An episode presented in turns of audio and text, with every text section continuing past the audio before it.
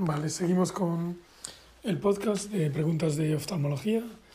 Soy Iván Basanta, oftalmólogo de Coruña, España, y estamos con los repasos del Provision 5 y traducidos por el laboratorio Esteve Farmacéutica. Y hoy es el segundo episodio de la temporada 3 y toca oftalmología pediátrica. Primer repaso, preguntas 1 a 10. Espero que os guste. Pediatría 1. ¿Cuál de los siguientes músculos se inserta a la esclera más lejos del limbo? Esclerocorneal. Y esto es lo de la espiral de Tilox, y es el de arriba, recto superior. Porque empieza al lado de la carúncula y se va alejando. O sea, el más cercano es el recto medial, luego recto inferior, recto lateral y el más lejano recto superior. Comentario. Comenzando por el recto medial y siguiendo por el recto inferior, lateral y superior, los tendones de los músculos rectos se insertan progresivamente más lejos del limbo, dibujando una curva continua a través de estas inserciones. Se dibuja una espiral conocida como la espiral de Tilaux, Tilaux, con doble L. El lado, temporal de cada músculo recto vertical está más alejado del limbo, o sea, más posterior que el lado nasal. 2. ¿Cuál es el diagnóstico clínico en un paciente de 4 años de edad con endodesvío del ojo derecho de 25 dioptrías prismáticas para lejos y cerca y dominancia del ojo izquierdo, sin limitaciones en las ducciones de ambos ojos que tras prescripción de gafas correctoras con su refracción bajo ciclo, acude a la revisión en consulta con un endodesvío de ojo derecho de 12 dioptrías prismáticas, tanto para lejos como para cerca. Y es endotropía, endotropía parcialmente acomodativa. O sea, no es ni endotropía esencial, ni endotropía acomodativa, ni insuficiencia de convergencia. Claro, porque tenía 25 dioptrías, lejos cerca, y al ponerle gafas pasa a 12. O sea que es endotropía parcialmente acomodativa, claro, porque aún desvía. Comentario. Los pacientes con endotropía parcialmente acomodativa muestran una, reducción del ángulo de endodesvío cuando llevan gafas,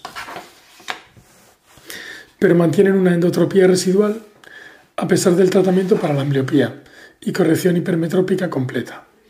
Es más probable que ocurra este tipo de estrabismo si hay un notable retraso en la instauración del tratamiento correctivo óptico.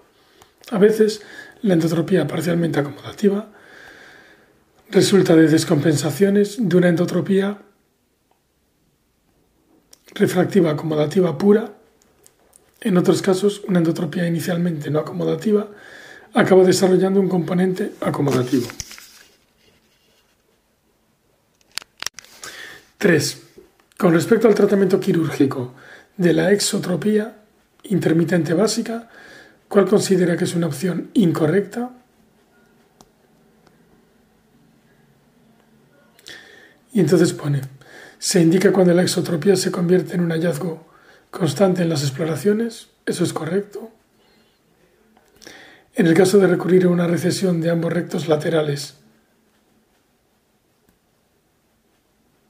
La distancia de retroinserción debe ser mayor que en aquellos pacientes con exceso de pseudodivergencia. También correcta. Si se opta por el tratamiento con toxina botulínica es común necesitar repetir el tratamiento varias veces, también correcta. Y la que es falsa es, el objetivo del posoperatorio inmediato es obtener la alineación ocular o un pequeño grado de exo. O sea, dejarlo un poquito divergente como ya estaba. Y eso es, es falso hay que dejarlo siempre un poquito en endo, sobrecorregido, como en los entropion y los ectropion y todo. O sea, eso es falso. Comentario. La cirugía se realiza cuando la exotropía intermitente progresa documentadamente hacia una exotropía constante, evidenciada por una desviación manifiesta más frecuente, con menor control de la misma con menor control de la misma o menor estereoagudeza. No existe consenso acerca de las indicaciones específicas. Sin embargo, se obtienen mejores resultados sensoriales con una alineación motora antes de los 7 años o con duración del estrabismo menor de 5 años, o mientras la desviación aún es intermitente. Muchos cirujanos usan como criterio de cirugía la desviación manifiesta durante más del 50% del tiempo. O sea, si desvía más del 50% del tiempo, le operan. Para la exotropía por exceso de pseudodivergencia, la retroinserción simétrica de ambos músculos rectos laterales es el procedimiento quirúrgico más común. En los pacientes con exotropía intermitente básica, puede estar más indicada una combinación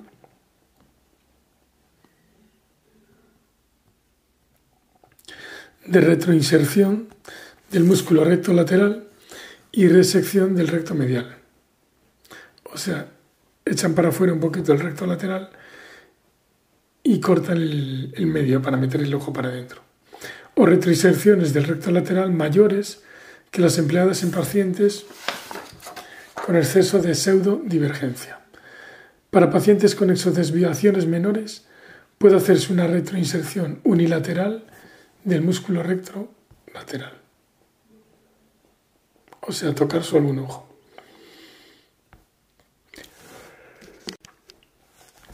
Algunos cirujanos creen que la cantidad habitual de cirugía puede traducirse en una sobrecorrección de la exotropía en cada lado de la mirada, que es menor en al menos 10 dioptrías prismáticas que la desviación en posición primaria por lo que proponen reducir el volumen de la cirugía en un milímetro por cada lado cuando planean retroinserciones del recto lateral. Otros cirujanos consideran estas medidas como un artefacto. En cualquier caso, una endotropía de pequeño ángulo es deseable, en el posoperatorio inmediato para asociar un menor riesgo de recurrencia de la exotropía.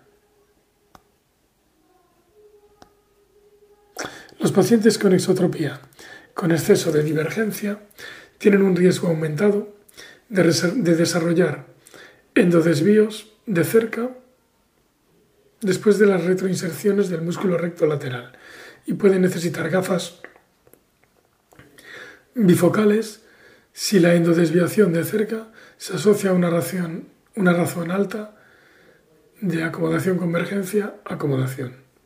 Puede usarse también la toxina botulínica para tratar la esotropía intermitente, aunque se suele requerir múltiples inyecciones. Conclusión. La que es falsa es que hay que dejarlo con exotropía, porque lo verdadero es que hay que dejarlo un poquito sobrecorregido, o sea, en endo.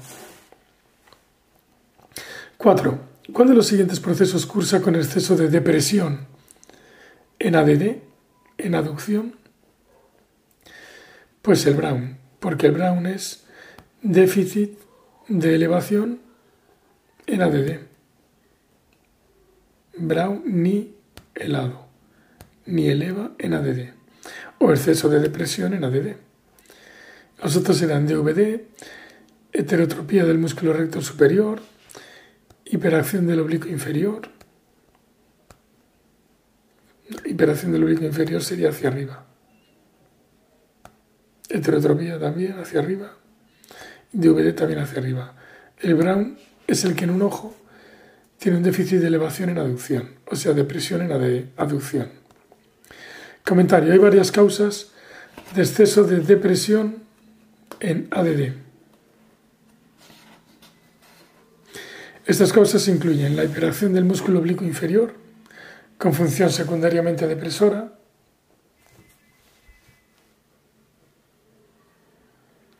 de forma primaria o secundaria, así como las condiciones que pueden asemejarse como pseudo hiperacción del oblicuo superior. La desviación vertical disociada, DVD, puede conducir a un exceso de elevación en AD cuando la línea de la visión del ojo afectado es bloqueada por la nariz. Hay circunstancias como la isotropía de gran ángulo y la oftalmopatía tiroidea, en las que el examen de las rotaciones de las rotaciones oculares indica una aparente hiperacción de los músculos oblicuos. En estos casos, la elevación o la depresión de los músculos rectos verticales del ojo contrario, el abductor ABD, está restringida en la porción lateral de la órbita ósea. Los hallazgos clínicos pueden explicarse como un intento del músculo recto vertical de superar la restricción con un influjo inervacional extra, que de acuerdo con la ley de Herring, se distribuye también al músculo oblicuo, yunta o sinergista. Lo que parece ser una hiperacción puede ser en realidad secundario a una función anormal, anormal de otro músculo extraocular. Los estudios con resonancia magnética han detectado poleas de tejido conectivo donde el vientre del oblicuo inferior se cruza con el recto inferior. Se asume que esta relación puede conducir a una interacción dinámica durante la rotación vertical que podría mostrar la apariencia de una hiperacción del oblicuo inferior. Además, la malposición de las poleas de los rectos verticales puede conducir a acciones verticales anómalas, que simulan hiperacciones de los músculos oblicuos. Esto ocurre en los síndromes craneofaciales. Por ejemplo, un músculo recto lateral desplazado superiormente provoca que el recto medial, insertado normalmente, actúe como depresor en aducción, AD. Esto causa un exceso de presión en AD y un patrón alfabético en A, que simula una hiperacción del oblicuo inferior. El síndrome de Brown se considera una forma especial de estrabismo. Originalmente, la restricción de la elevación en AD, en aducción, se atribuyó a un acortamiento de la supuesta vaina del tensor del músculo oblicuo superior. Hoy en día se piensa que existen varias anormalidades en el complejo tendón tróclea. Cuadros más remotos dentro de la órbita, como la inestabilidad de la polea del recto lateral, pueden presentarse en forma similar al síndrome de Brown, y es el pseudosíndrome de Brown.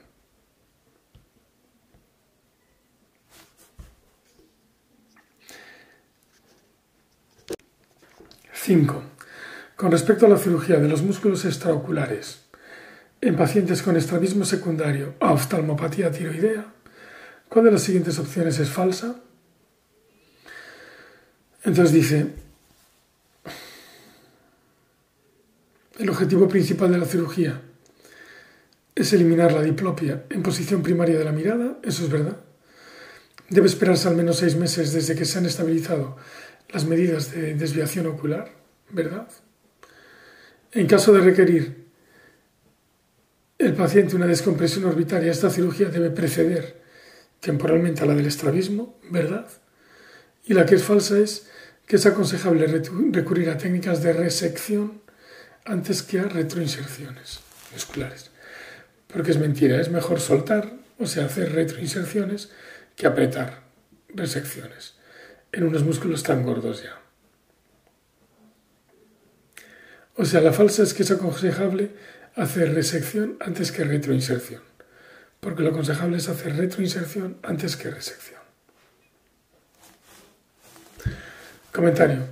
La diplopia y posiciones anormales de la cabeza son, son las principales indicaciones para la cirugía de estrabismo en pacientes con disfunción tiroidea.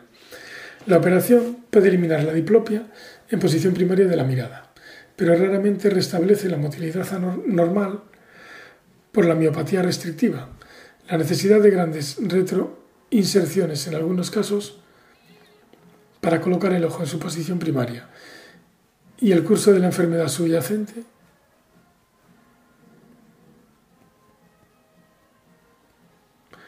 es mejor realizar la cirugía después de las medidas de desviación y de que la función tiroidea se haya estabilizado se recomienda esperar al menos seis meses. Mientras, los prismas pueden aliviar la diplopia. La toxina botulínica puede reducir la gravedad de la fibrosis al inyectarse en los músculos contraídos en la fase aguda. Más de la mitad de los pacientes acaban requiriendo una segunda intervención quirúrgica. La retroinserción de los músculos afectados es el tratamiento quirúrgico preferido.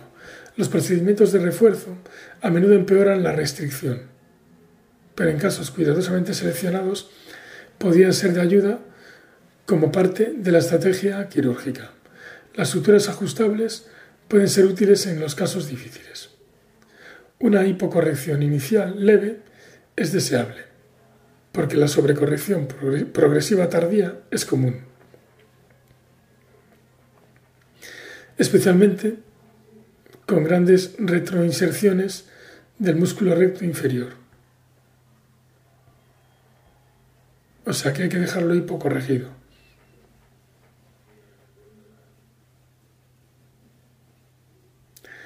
La limitación. La limitación a la depresión de ambos ojos después de esta cirugía puede interferir en la lectoescritura. La proptosis puede empeorar tras las retroinserciones musculares. Si se prevé la necesidad de una descompresión orbitaria, es preferible posponer la cirugía del estrabismo hasta que aquella se haya realizado. Igualmente, la cirugía palpebral se pospone hasta que el estrabismo ya haya sido tratado, porque la retación palpebral superior puede mejorar una vez que el paciente no tensa los músculos para elevar el ojo. Grandes retroinserciones de los músculos rectos inferiores, muy tensos, pueden causar una retracción del párpado inferior, lo suficientemente grave como para requerir corrección posterior. O sea, aquí primero es la descompresión, segundo el estrabismo y tercero el párpado. Vale, 6. ¿Cuál de las siguientes características es más frecuente en pacientes con síndrome de Cruzón que en aquellos con síndrome de Apert? Y es la hidrocefalia. Lo otro es igual. Malformaciones genitourinarias, retraso psicomotor, sindactilia, pero la hidrocefalia es más en el cruzón. Comentario. El síndrome de cruzón es la craniosinostosis autosómica dominante más común. El fenotipo cruzón está causado por más de 30 mutaciones, todas en el gen FGFR2 del cromosoma 10. El síndrome de Aper es también autosómico dominante y puede deberse a dos mutaciones en el mismo gen. La, sinóstosis de los huesos de la calota en el síndrome de Cruzón a menudo afecta a las suturas coronal y de la base del cráneo, lo que se traduce respectivamente en una frente ancha y retruida, braquicefalia, cráneo en forma de torre y retrusión variable del tercio medio de la cara. Hay una gran variabilidad de alteraciones craneales y faciales, gracias a la cual los casos más leves escapan al diagnóstico durante muchas generaciones.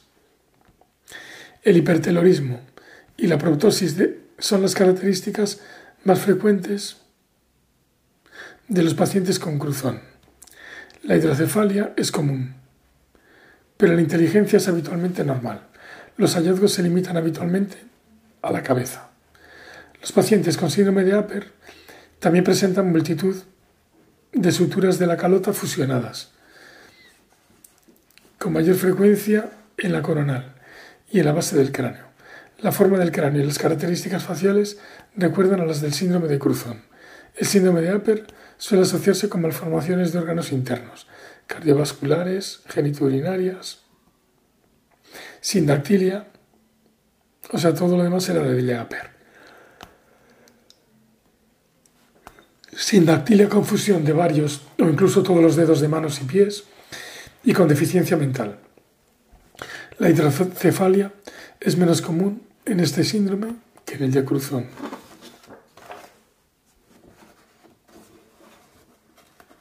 O sea que los dos pueden tener hidrocefalia, pero es más común en el síndrome de Cruzón. Vale, penúltima página. 7. Pediatría 7.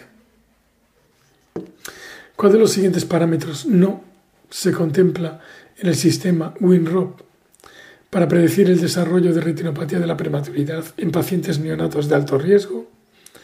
Lo que no se contempla es la saturación de oxígeno en el nacimiento. Lo que sí que se contempla es la ganancia ponderal, la IGF-1 y la edad gestacional. Pero la saturación de oxígeno en el nacimiento no. Comentario. La edad gestacional y el peso al nacer, dos de los factores de mayor riesgo para la retinopatía del prematuro, se relacionan inversamente con el desarrollo de ROP. Bebés más pequeños y nacidos antes tienen mayor riesgo. La incidencia de ROP,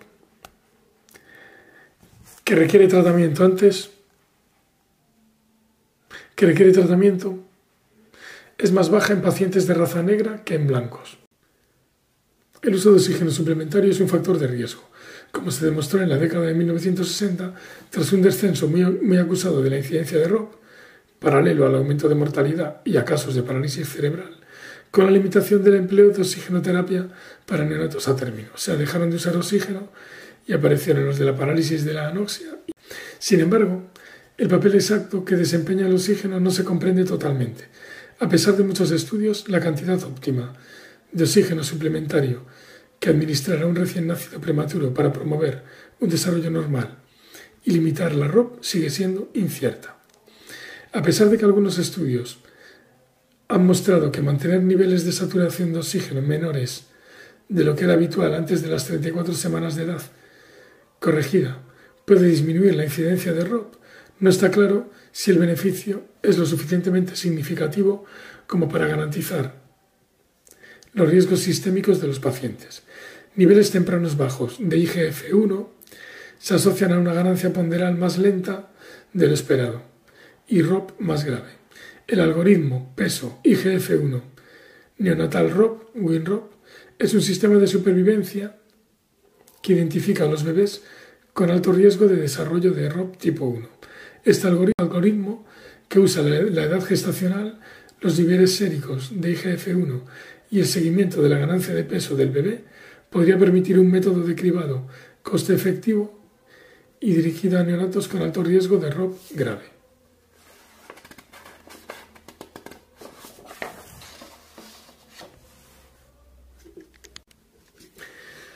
¿8. ¿Qué tratamiento es aconsejable como primera línea de manejo en pacientes con glaucoma primario de la infancia? Y es goniotomía. No es ni derivados de, prostaglandinas, ni trabeculectomía con mitomicina C, ni implante de válvula de AMED. Es goniotomía y trabeculotomía, si no se ve la córnea, claro. Comentario. Goniotomía. El tratamiento de elección para la mayoría de los niños con glaucoma es la cirugía. El glaucoma primario de la infancia se trata de manera efectiva habitualmente con cirugía angular, goniotomía o trabeculotomía por lo que es el procedimiento inicial preferible. En la goniotomía se realiza una incisión bajo gonioscopia directa a través de la malla trabecular. En la trabeculotomía se emplea un abordaje externo para identificar y canalizar el canal de SLEM y luego se conecta con, una cámara, con la cámara anterior mediante una incisión en la malla trabecular. Una modificación de esta técnica emplea una sutura de monofilamento de polipropileno de 6 ceros o un microcatéter iluminado para canalizar y abrir el canal de SLEM en los 360 grados en una sola, en una sola cirugía. Si la córnea es clara, puede recurrirse tanto a la goniotomía como a la trabeculotomía. Según la preferencia del cirujano, la medicación antiglaucomatosa preoperatoria o la desepitelización corneal pueden aclarar temporalmente la córnea. Si la visión a través, de la córnea está comprometida, puede recurrirse a una trabeculectomía o cirugía combinada trabeculectomía con trabeculotomía. En aproximadamente el 80% de los niños con glaucoma primario de la infancia e inicio clínico entre los 3 y 12 meses de edad, la presión intraocular está bajo control tras una o dos cirugías angulares. Si el primer procedimiento no es suficiente, se debería emplear al menos otro antes de recurrir a un procedimiento distinto. Para los niños en quienes la cirugía angular no tiene resultados satisfactorios o no está indicada, como en muchos glaucomas secundarios, y el tratamiento médico no es adecuado, otras opciones quirúrgicas son la trabeculectomía con o sin medicación antifibrótica mitomicina implantes de, derivación del humor acuoso y procedimientos de cicloablación. Pediatría 9. ¿Qué agente tópico de elección debe emplearse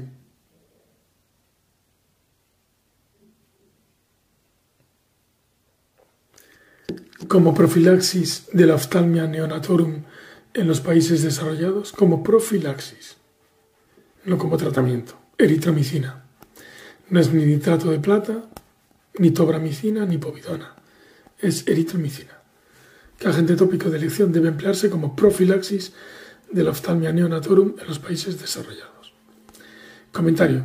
En 1880, Credé introdujo el concepto de la profilaxis universal de la oftalmia del neonato por gonorrea con nitrato de plata al 2%.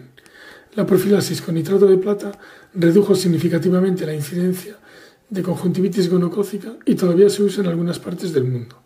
El nitrato de plata no es efectivo contra clamidia trachomatis y por eso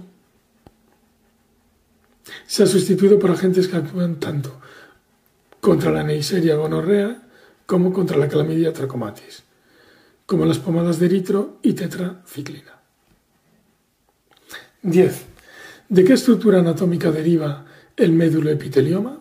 del, epitelio medular, del epitelio no pigmentado del cuerpo ciliar, médulo epitelioma. No es ni del canal ependimario de la médula espinal, ni del epitelio pigmentado del iris, ni de la malla trabecular. Es del epitelio no pigmentado, médulo epitelioma. Epitelio no pigmentado del cuerpo ciliar.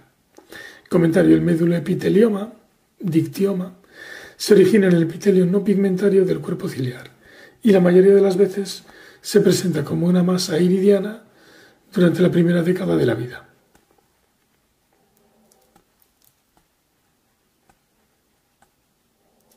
El glaucoma secundario, ifema y la ectopia del cristalino y pupila o la catarata sectorial son manifestaciones iniciales menos frecuentes. Esta lesión rara muestra un aspecto un espectro de características clínicas y patologías que varían desde benignas a malignas. Aunque las metástasis a distancia son raras, la invasión local puede conducir a la muerte. A menudo se encuentran elementos teratoides. Se requiere a menudo la enucleación y es curativa en la mayoría de los casos. Caramba. O sea que es una cosa que aparece en el iris, en el epitelio no pigmentario del cuerpo ciliar